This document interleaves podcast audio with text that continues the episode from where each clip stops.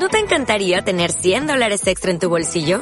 Haz que un experto bilingüe de TurboTax declare tus impuestos para el 31 de marzo y obtén 100 dólares de vuelta al instante. Porque no importa cuáles hayan sido tus logros del año pasado, TurboTax hace que cuenten. Obtén 100 dólares de vuelta y tus impuestos con 100% de precisión. Solo con Intuit TurboTax. Debes declarar para el 31 de marzo. Crédito solo aplicable al costo de la presentación federal con TurboTax Full Service. Oferta sujeta a cambios o cancelación en cualquier momento. Lunes Inspiradores.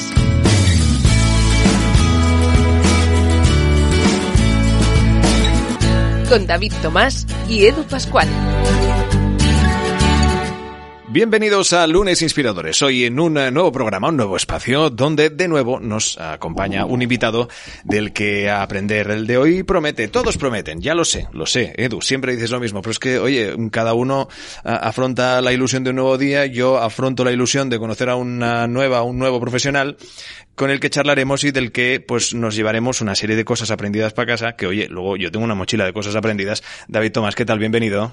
Muy bien, oye, con ganas de aprender de marca personal personal y personal branding, ¿no? De que hemos tenido la suerte de tener aquí amigos de nuestro invitado y amigas, pero bueno, mm. es seguro que nos va a dar una, un punto de vista súper interesante. Es buenísimo conocer el punto de vista de todos los profesionales de un eh, mismo sector, de una misma especialidad. Y oye, tu mochila de, de, de, conocimientos, de aprendizajes que te llevas de lunes inspiradores, entiendo también que empieza a ser como la mía ya, de las de 80, 90 litros, ¿eh? Hombre, llevamos cuatro temporadas, así que, da tiempo ¿eh? de tener unos cuantos. Sí, sí, sí sí. Eso tenemos que hacer algún día. De, aquí nos sale, nos sale un libro eh, entero. Sí, sí, ya te, ya, te, comenté, ya te comenté. Sí, sí, algo, algo pasará, algo pasará. Oye, es que aquí todo el mundo escribe libros, tengo que hacer algo yo, por Dios. Y todos me animáis y no me, no me lío, no me lío. Oye, eh, bueno, pues empezamos eh, recordando eh, cómo va el tema del, de esas propuestas que tienes para nuestros amigos o oyentes que evidentemente en sus ambientes de trabajo pues están aplicando esos retos que entiendo que ya vamos por el número 7, si no me equivoco. Exacto, son siete semanas ahora es el momento en que la gente empieza un poco a desfallecer, ¿no? Porque es verdad que empiezas el año con muy buenos propósitos, pero justo es ahora cuando tienes que mantener los retos. Es decir, oye, ahora que ha pasado ya el mes de, enero, estamos en mitad de, febrero, es cuando realmente hay que apostar por el, por el reto. El de esta semana eh, es un reto, yo creo, bastante interesante, muy sencillo, pero creo que muy eficaz. Fíjate que muchas veces llegamos a nuestro trabajo, a la oficina, y pues nos sentamos en la mesa, nos ponemos a trabajar y hay personas que no dicen ni buenos días, ni hola, ¿no? Que llegan un poco con la cara triste, cansados, que les falta el café. Y la o la educación según cómo también. O la ¿eh? educación, sí, pero vamos a darles el, beneficio de la duda y vamos a decir que en este caso hay gente que, bueno, oye, pues... Eh, hasta que no se toma un café no se despierta. Eso sí, eso se respeta. Y el reto de esta semana es muy sencillo y es, saludar a tus compañeros de trabajo uno a uno. Fíjate que es algo básico, algo sencillo, pero a la vez que eficiente. Decir, oye, si empiezas a saludar, verás que tu día es distinto, ¿no? Cuando alguien llega y no te saluda, te queda la duda de decir, oye, igual le caigo mal y no me saluda porque no quiere. Y yo creo que en la mayoría de casos no es eso, sino que es más bien, pues que no tenemos ese costumbre o las ganas de pararnos. ¿Cómo te afecta como líder o como una persona de tu equipo que cada día cuando llegues durante esta semana les saludes uno a uno, les das la mano, un beso, lo que quieras, lo que te apetezca, ya depende ahí del país y de la, y de las costumbres, pero tomarte el tiempo de saludar a tus compañeros de trabajo cada día durante una semana. Exacto, lo que sintáis tampoco os paséis de fusivos, porque a ver si va a haber alguna reunión en recursos humanos no deseada, ¿no? Exacto, sí, sí, ahí cada uno que gestione como crea. No, ni mucho menos. Eh, enorme este reto sin duda y es curioso porque coincide en este posible fallecimiento de las ganas, de los objetivos que nos hayamos marcado con un reto que es aparentemente sencillo. Muy sencillo. toca cruzar ciertas barreras, también un poco en, función de la actitud de, de, uno mismo, sea más o menos extrovertido o introvertido, ¿no? Pero que es bueno, oye, saludar, desear un buen día, ¿qué tal? ¿Todo bien? Oye, fantástico. Este séptimo reto que nos plantea David Tomás y que como bien nos va apuntando, pues parece que va teniendo una acogida extraordinaria, que sois muchos los que incluso le vais agradeciendo porque lo estáis aplicando. Por lo tanto, bravo por vosotros, también bravo por escucharnos. El que sí siempre saluda. Oye, es Guillem Raculons, que lo tenemos aquí. ¿Qué tal, Guillem? ¿Qué tal? Buenos días. Siempre saludaba, ¿eh? Un poco como las noticias, ¿eh? Siempre, cuando salía a comprar el pan. Saludar y agradecer, yo creo que es básico. Y lo que hablaba él, eh, yo creo que el Edu Café es necesario desde en las empresas. Sí, sí. Exacto. Desde, luego. De, eso no falta nunca, es verdad, ¿eh? Bien, pues tenemos ante nosotros pues uno de los grandes referentes de este país en el, en el mundo de la marca personal y el personal branding.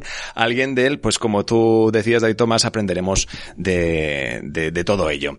Empecemos por la pregunta que ya te hemos chivado previamente. ¿Qué es para ti un lunes, Guillem?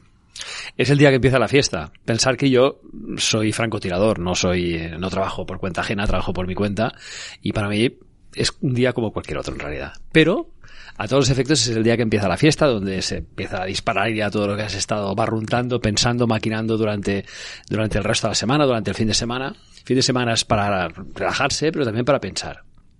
Oye, eh, disculpa porque antes de, empezar vi en, tu perfil de, Twitter, no sé si aún lo mantienes, pero que, te, te, autodenominabas, que cuesta de, decir, el limpiabotas versión siglo XXI.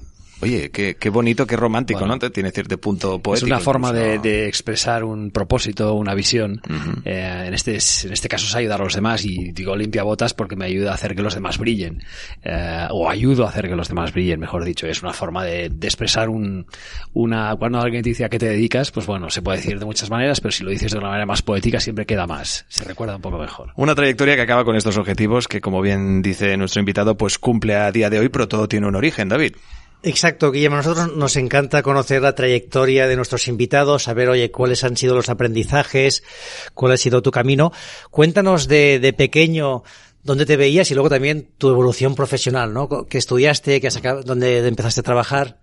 Pues la verdad es que me veía, me veía en el campo de las, de las artes. O sea, yo siempre, bueno, había sido bastante prodigioso desde el punto de vista del dibujo y la pintura y estas cosas y me gustaba la fotografía. Yo tenía un laboratorio en mi casa cuando tenía 12 años, ya revelaba mis fotos y acabé ahí, acabé en una agencia de publicidad cuando tenía 16 años, en un contrato de estos preuniversitario, en una agencia que todavía existe, se llama Tiempo BBDO y eh, a raíz de eso, pues, y junto con algún otro detonante, cosas que me, que me, que me, bueno, que me impulsaron a creer que ese era mi futuro, pues mm, me decidí por eso y ahí acabé más o menos en 2004, que es cuando decidí el cambio hacia el mundo del personal branding. O tú estuviste todos esos años en el mundo de la agencia haciendo campañas de publicidad. Haciendo campañas de publicidad, sí, sí, haciendo campañas. algunas veces vendiéndolas, otras ayudando a crearlas, otras dirigiendo equipos, otras haciendo planificación estratégica.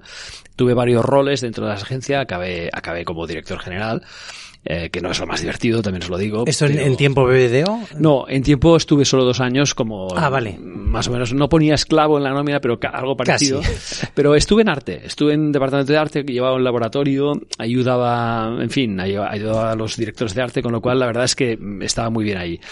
Y, y después de tiempo entré en una agencia también para estar en el laboratorio, me suspendieron pero en aquel momento necesitaban a alguien para ayudar a un ejecutivo, que ahora os diré quién era porque es muy interesante, y, mira, y dije, ¿por qué no? Y entré. Y ese ejecutivo era un señor que se llama José María Rubio, pero seguramente lo conocéis como el señor Barragán. Ah, caray. Barragán era, Hombre, un mito era, director, era director de cuentas en una agencia que se llamaba el Grupo de Diseño, y yo fui su ayudante durante cinco años.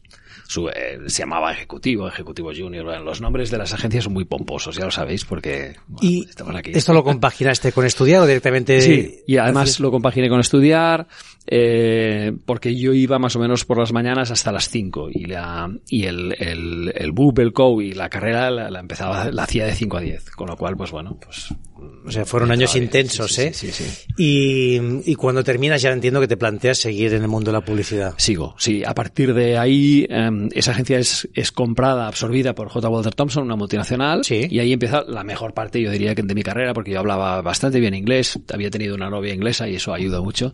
Y, um, y entonces, bueno, fue increíble porque el primer día en Walter Thompson nos dijeron, a ver, póngase a un lado los que hablan inglés, a un lado los que no, y a los que no, pues bueno, los... los ¿Esto es literal? ¿Lo hicieron así o no? Sí, sí. Qué fuerte. Más o menos, ¿eh? sí, sí, sí. Pero fue así, todos los que no hablaban inglés no, no tenían, no tenían cabida ahí y por tanto, pues bueno, les los acomodaron de la mejor forma posible. O sea, fue gente que se colocó bien, ¿eh? pero, pero fue así. Y entonces ahí empezó una carrera bastante larga en multinacionales. Estuve en Walter Thompson, después estuve con, con el señor Luis Basat en Basato Luego estuve en Sachi Sachi unos cuantos años más, hasta que me llamaron para dirigir una agencia que era local, pero que tenía un medio acuerdo de colaboración con el grupo BBDO, que se llama Otra Forma, ya no existe. Sí, lo recuerdo, sí. sí.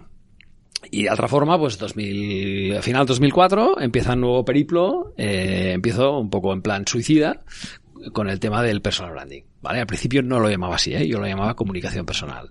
Claro, sí, sí, Ahí me contrataban para gestionar la comunicación personas, más que empresas. ¿Te desvinculas entonces de otra forma? ¿o me desvinculo de otra forma, sí. Me desvinculo de otra forma. Bueno, porque mm, hubo, hubo un, eh, esto lo explico en, en, una charla TED que hice hace tres años, hubo un accidente en mi vida que es que la, en el año 2000 em, a mi mujer detectaron un tumor muy jodido, justo en el parto, en el nacimiento, y entonces eso hizo que yo bajara un poco el ritmo de trabajo y hubo un momento que ya yo de esa agencia era director general, pero también era accionista y tenía un buen paquete de acciones y ya fue un acuerdo de venta de acciones con, con el presidente.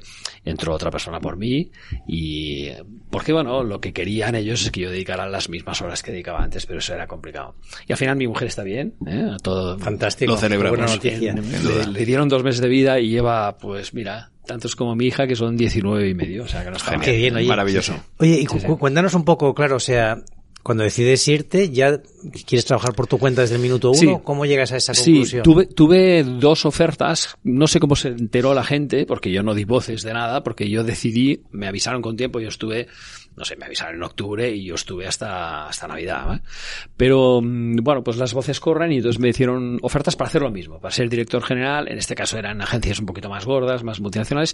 Pero dije, no, yo quiero, yo quiero salir de este mundo porque es un mundo que me suponía eh, era, un mundo que se convirtió en muy endogámico. Todos nos casábamos con gente de dentro. Mi mujer es publicitaria, la conocí en la agencia también.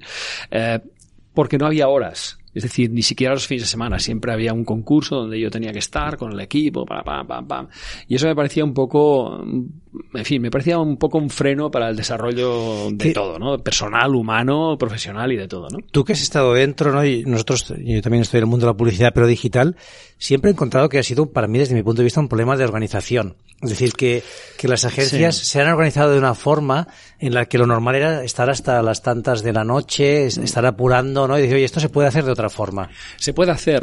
El problema es el problema es la necesidad que tiene cualquier empresa, pero sobre todo las agencias, de crecer siempre. O sea, no, una, una agencia no puede estar no creciendo. Entonces, esto significa que siempre tienes que estar adquiriendo habilidades de nuevo negocio y yendo a concursos, etcétera, para crecer, para poder dar un, ni que sea un 10, bueno, un 10 es mucho, ¿eh? pero un 5, pero, un 6, un 10% más, ¿no? Crece, o sea, y esto obligaba uh -huh. a, a ir a muchos concursos porque también perdías algún cliente pues es normal. Algunos se ganan, otros se pierden. Entonces, a la que se perdía un cliente, esto suponía una presión para la agencia de volver a recuperar esos números y eso, eso era muy complicado. Era un nivel de presión muy absurdo. Que, pero tienes razón. O sea, había una manía de acabar muy tarde, de empezar también algo tarde, sí. porque no, y, y, de, y de prostituir, con perdonar la expresión, sí, sí. los fines de semana de la manera más, más bestia del mundo. Pero es incluso la imagen que se, ve, que se veía desde fuera, desde los no entendidos. Lo que pasa es que estaba bien pagado, uh -huh. pero no sé si está bien pagado algo que te, que te limita tu, tu tiempo libre. Bueno, Entonces, tu vida, tu vida personal. Tu vida personal. Claro. Cuéntanos, oye, los primeros meses, ¿no? Cuando pasas de un ritmo frenético, ¿no? De trabajar eh. todos los fines de semana, ¿cómo es el día uno? ¿Fue el 1 de enero cuando te desvinculas? 1 de enero, creé, 2 de enero creé la, la, la, escritura de, la, de lo que monté, que se llamaba Lateral Consulting, una SL. Y, y, la verdad es que fue un poquito más estresante de lo que pensaba porque algunos de los clientes de Atraforma eh, quisieron venir conmigo a pesar de que yo no quería. Eh, pero bueno, oye, pues yo... Te conocemos, ah, ¿no? Te conocemos. Mm, más que nada por el perfil estratégico, ¿eh? No, no tanto por, por la parte de gestión, etcétera, pero eh, por, como perfil estratégico les gustaba esto. Y bueno, se vinieron algunos conmigo, de varios, de varios tipos. Sector alimentación, etcétera, incluso pues una parte de un partido político y tal. Y al final, resulta que, bueno, pues me gané muy bien la vida en mi primer año porque, porque ya arrastraba de alguna manera clientes que tenía. Pero bueno, poco a poco fueron entrando los que, los que yo quería, que eran más, más clientes personales, por decirlo así. Y ahí me entró, pues, una empresaria, me entró un, un artista, me entró un político que, quería presentar una candidatura. Y, empezó así. Esto, pues, o sea, 2005 fue un año un poco de tránsito, pero no fue de golpe. Lo que dices tú, o sea, no fue pam, de repente de la guerra a la paz, sino que hubo, bueno, un estilo de guerra. una transición. sí, sí, sí. ¿Y llegas a montar equipo o te lo haces de una forma que seas tú solo? Colaborativo. Colaborativo, sí, sí. Es decir, eh, piensa que, y lo sabéis, en el mercado hay freelance de unas categorías impresionantes, con lo cual siempre que me ha hecho falta he contado con con quien he querido. Y además con creativos que de otra manera creo que no los hubiera podido pagar. Claro. En una agencia, ¿no? Era, era imposible. Pero... Que, además es la tendencia actual, es, es trabajar más, montar, montar equipos cuando te hacen falta y tener una, red de colaboradores. Trabajamos mucho por proyectos, proyectos colaborativos. Entonces yo tengo, ahora mismo la gente me dice, bueno, en tu web digo cuál. Pues claro, tengo varios proyectos que, en los que hay gente que son proyectos colaborativos, ¿no? Y claro. tengo cinco, seis o siete proyectos que tienen su propia web, su propia historia y que, que apuntan hacia, hacia direcciones distintas dentro de lo que, de lo que hago. ¿Y cuándo le empiezas a llamar personal branding o marca personal? Esto bueno, esto es curioso. Fue una, fue una amiga, Linda Reicher, que es una amiga americana que vive hace muchos años en España. La conocí en Basat, de hecho, en Basat Ogilvy. Y, y Linda trabajaba con, eh, trabajamos en el mismo despacho porque teníamos otro proyecto juntos. Y me dice, oye, lo que tú estás haciendo, porque era un despacho abierto, completamente no había paredes y claro, me veía hablar con los clientes, lo que tú estás haciendo se llama personal branding. Y esto creo que fue 2007. Ah, imaginaos, estuve dos años sin saber lo, cómo se llamaba lo que hacía, ¿no?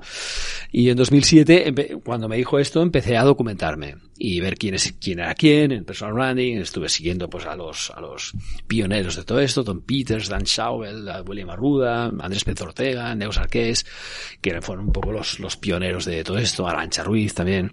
Y, y la verdad es que me fui documentando uh, hasta que en 2010 monté una agencia específica de personal branding junto con uh, otros socios, con Jordi Cullé y otros más. Que es de soy, soy, mi marca, ¿no? de, fantástico.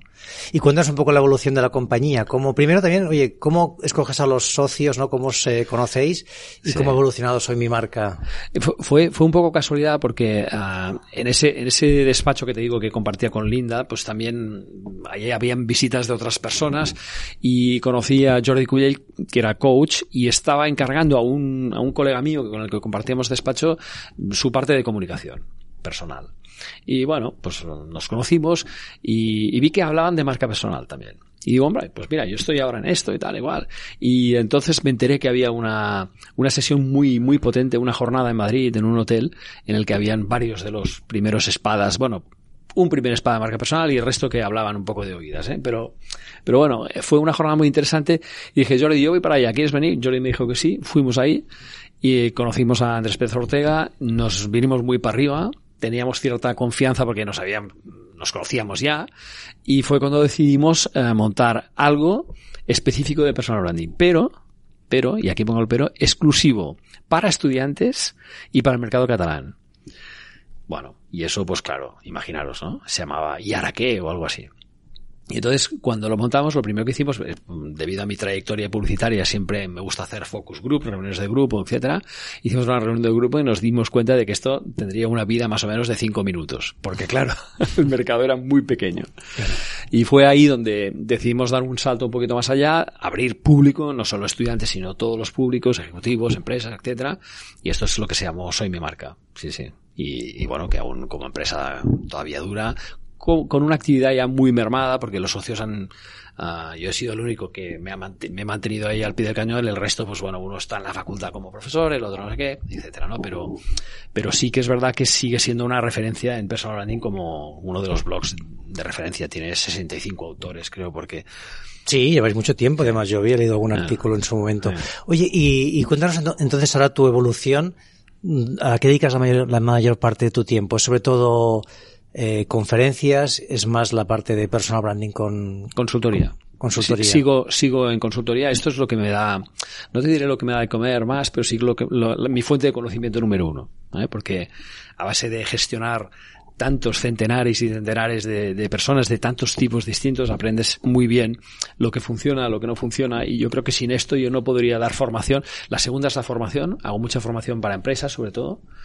Em, desde lo del TED, que fue en 2016, entonces también esto se ha extendido a, la parte de Latinoamérica, porque, bueno, ellos son como muy fans de todo este tipo de charlas y cosas, y las vieron, me llamaron, tienes que venir aquí a darnos formación, y, entonces hago un poco ahí, y hago formación en, personal branding, en una cosa que, aunque parezca un insulto, se parece, se llama Employee Advocacy, que significa programas de embajadores de marca internos, eh, también storytelling, pero storytelling aplicado muy a la persona, lo que es el relato personal, en fin, varias cosas que tienen, que están en el entorno, employer branding también, atracción de talento, que están en el entorno de eso. Y el otro, la otra fuente de negocio que es muy rentable, pero que hago menos, son las conferencias. ¿eh?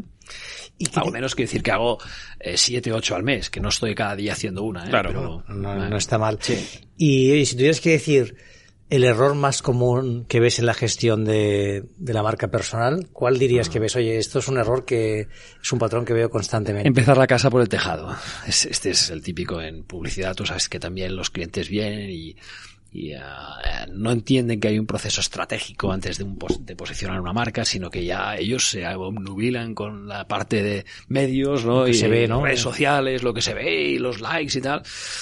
Y claro, es muy difícil decirle a una persona que, por ejemplo, los likes o, o los seguidores no son un KPI para, para nadie, para nadie serio, ¿no? Que, que, lo que cuenta es pues, los leads, etcétera, las visualizaciones, el alcance, o sea, una, serie de factores que realmente son mucho más medibles y son de éxito. Entonces, empezar la casa por el tejado es lo típico. Cuando alguien muchas veces me contrata, dice, quiero eh, que me ayudes a estar en las redes sociales. Y digo, vale, pero primero tengo que saber cómo te perciben los demás, cuál es la marca que tú proyectas a los demás, ver si está alineada con, lo que tú crees de ti. Esto se llama autoconocimiento, esto es un proceso ya, es la tercera parte de un proceso. La siguiente es ver hacia dónde vas, estrategia, pura y dura, o sea, definir objetivo, definir modelo de negocio, definir propuesta de valor, territorio de marca, todo es, se parece mucho al branding. Se parece muchísimo. lo que pasa es que en un DAFO, pues es un DAFO de personal porque ahí cuentan los valores personales, cuentan eh, malos hábitos, por ejemplo, cosas de este tipo que para una marca no entrarían, ¿no? Pero se parece muchísimo al branding. Y luego, y entra una tercera parte, que sería la visibilidad, el plan de comunicación, una vez ya has hecho lo demás. Entonces el problema es que muchos lo que quieren, no, no, si yo lo que quiero es que me hagas un perfil en LinkedIn ya, pero tengo que saber qué vas a decir, cómo te vas a presentar, eh, cuál es tu bio, em, cuál es tu propuesta de valor, o sea, cómo, eh, cómo van a, van a saber los demás que solo te pueden elegir a ti para eso que tú sabes hacer mejor que nadie y cuál va a ser tu plan de contenidos que sea lo que te mantenga en vilo ahí en LinkedIn. Entonces, para hacer todo esto tienes que contratarme todo el proceso. Es así. Quiero decir, no, yo engañaría a la gente si dijera, oiga, yo hago perfiles de LinkedIn. Yo no hago perfiles de LinkedIn. Eso es la consecuencia de un trabajo y puede ser en LinkedIn o puede ser en TikTok, dependiendo del personaje que sea. Es que hay las redes sociales, tú nunca puedes decir que haya una que sea la mejor, porque depende para quién y para qué. Siempre, ¿no? Exacto. Oye, ¿y cómo te ves los próximos años? ¿Qué es lo que te gustaría hacer? Pues la verdad es que me encanta hacer lo que hago. Lo que pasa es que quizás sí que cambiaré una pequeña parte del modelo de negocio, ya estoy en ello, haciendo que, que, lo que ingreso no dependa siempre de mi tiempo. ¿sabes? Básicamente es la creación de infoproductos o, productos eh, de este tipo paralelos, proyectos paralelos y estoy ya metido en algún tema de pensar en podcast también, pero para más adelante. Uno de estos necesitas aquí ayuda, Edu, Yo, te, te Este, este abril lanzo mi primer libro con editorial, porque ebooks participaban 200.000 eh, pero ya tengo tres, eh, tres más en cabeza, uno de los cuales he empezado a escribirlo. Eh, el libro se llamará Si no aportas, no importas y él será publicado por Editorial Rache y bueno, espero que para San Jordi lo tengamos porque les he dicho que aquí es un día importante esto. Claro. Son de Madrid y claro, ahí es la Feria del Libro en Madrid. Que es sí, pero bueno, es justo después, o sea que también... Sí sí, sí, les interesa que la cosa vaya, vaya rápida, sin duda. ¿eh? Pues bien, tenemos ante nosotros a alguien pues que, que expresa un poco el, que es eh, su trabajo pues ayudando a dibujar futuros, ¿no? Alguien que también es muy creativo, que como bien apuntabas antes, pues te gustaba dibujar. Em, una persona creativa como tú que acaba haciendo lo que hace, entiendo que es feliz y también que se siente satisfecha, ¿no? Con, con todos los proyectos que lleva a cabo. ¿Hay alguno en concreto que dijeras, sin dar nombres, no, obviamente no hace falta, pero en el que sintieras que aquí hay mucho trabajo que hacer, pero lo hemos conseguido? Todos los conseguís, entiendo, ¿no? Pero alguno que, que, supusiera mm, quizá pues un esfuerzo extra. Ah, mira, la, la, yo, te, yo te, hablo un poco en números, aunque yo no soy de números, soy de letras, pero sí que es verdad que el 60% de mis clientes son mm, que me los han enviado otros, ¿vale? Por tanto, este, mi primer KPI es este. Yo lo mido por aquí. O sea, yo hago una consultoría de personal branding contigo, estoy, estoy un tiempo, porque aunque, aunque la sesión hard hardcore dura un día y medio, pero luego yo estoy, estamos un año, ¿no? Un año más o menos supervisando. Uh, y a partir de aquí, eh, yo lo que me interesa conseguir es que tú cumplas el objetivo. Porque si tú lo cumples, yo también lo cumplo. Y esta es la, esta es la clave, ¿no? Es, eh, la, la historia limpia botas esta. O sea, yo, eh, tu brillo se contagia en mi calva, que por cierto no se ve en la radio, pero tengo una calva bastante brillante. Entonces, esta es la idea. Y, y el otro, el otro porcentaje de mi facturación es verdad, y no voy a esconderlo, que viene de, de del entorno blog, redes sociales, de la suma de estas dos. Yo, yo creo muchísimo contenido, todos los Uh, fines de semana creo un contenido nuevo en mi, mi blog, en guillemrecolons.com, uh, y algunos en Soy Mi Marca también, y eso, mm, eso me hace que mucha gente quiera saber, oye, esto que estás diciendo hoy en tu post me interesa mucho, podrías hacer un programa parecido en empresa, me puedes hacer un presupuesto, es decir, el blog me trae mucho cliente y luego otras redes pues LinkedIn también, Instagram, aunque no os lo creáis, también trae clientes. Nos lo creemos, nos lo creemos, sí, sí. Muchas veces digo, uh, LinkedIn es para decir quién eres, Instagram es para expresar cómo eres, ¿no? Y yo creo que esa es una, lo que los italianos dirían una bella combinación, ¿no? Desde luego.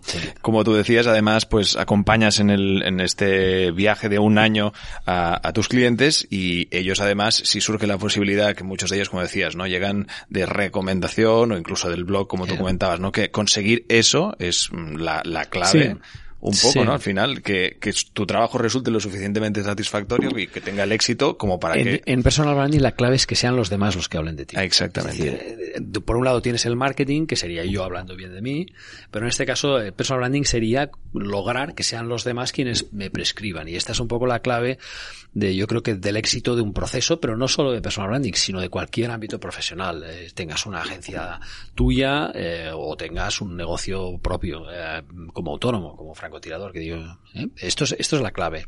Si consigues que sean los demás que estén satisfechos y ellos prescriban y ellos te recomienden, etcétera, pues esto es lo, esto es lo que funciona. Ahora, también he tenido fracasos, ¿eh? No, no, está claro, y de ellos, de, todos se aprenden y, deben, deben vivirse. Ahora estaba preparando un documento para un cliente mío que, basado en el libro, uh, eh, Elogio de la experiencia de Carlo Honoré, y, y, hay una hay una frase buenísima que dice la diferencia entre los, los mayores y los jóvenes eh, no solo se mide en la experiencia, sino es que nos hemos caído y levantado muchas más veces, ¿no? Esta es un poco la, la clave de, eso. Exacto. Sí, sí.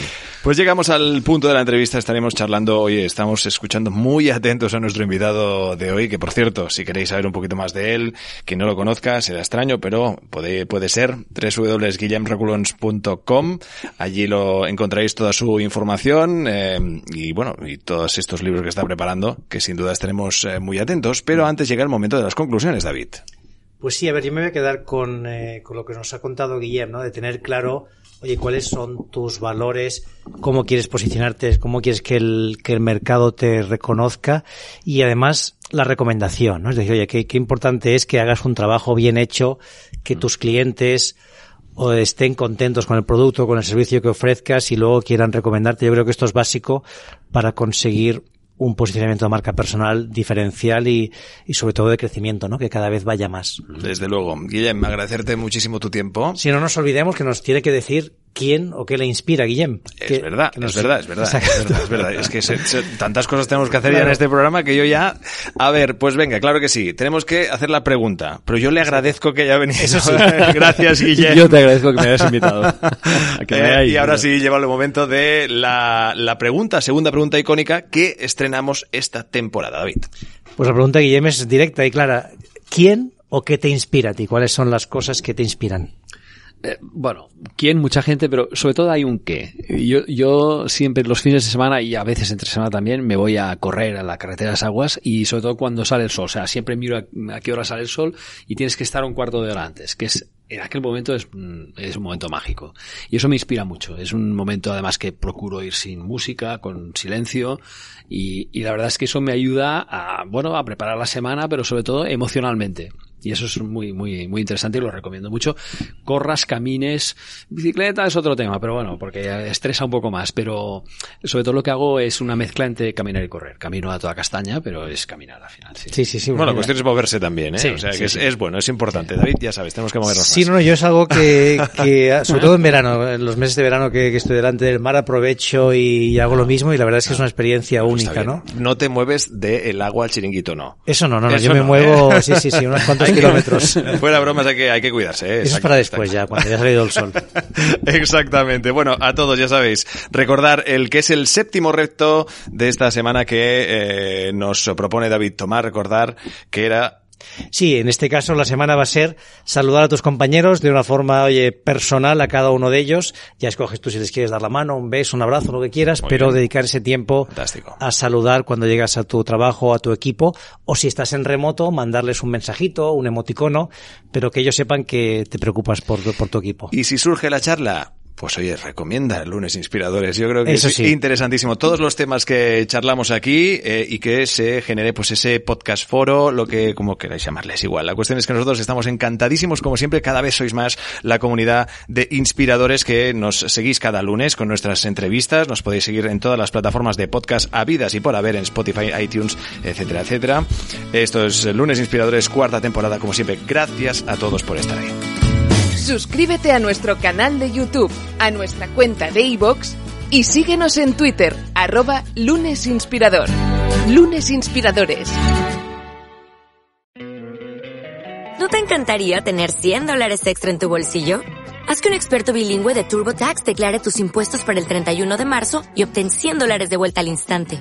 Porque no importa cuáles hayan sido tus logros del año pasado, TurboTax hace que cuenten Obtén 100 dólares de vuelta y tus impuestos con 100% de precisión. Solo con Intuit TurboTax. Debes declarar para el 31 de marzo. Crédito solo aplicable al costo de la presentación federal con TurboTax Full Service. Oferta sujeta a cambios o cancelación en cualquier momento.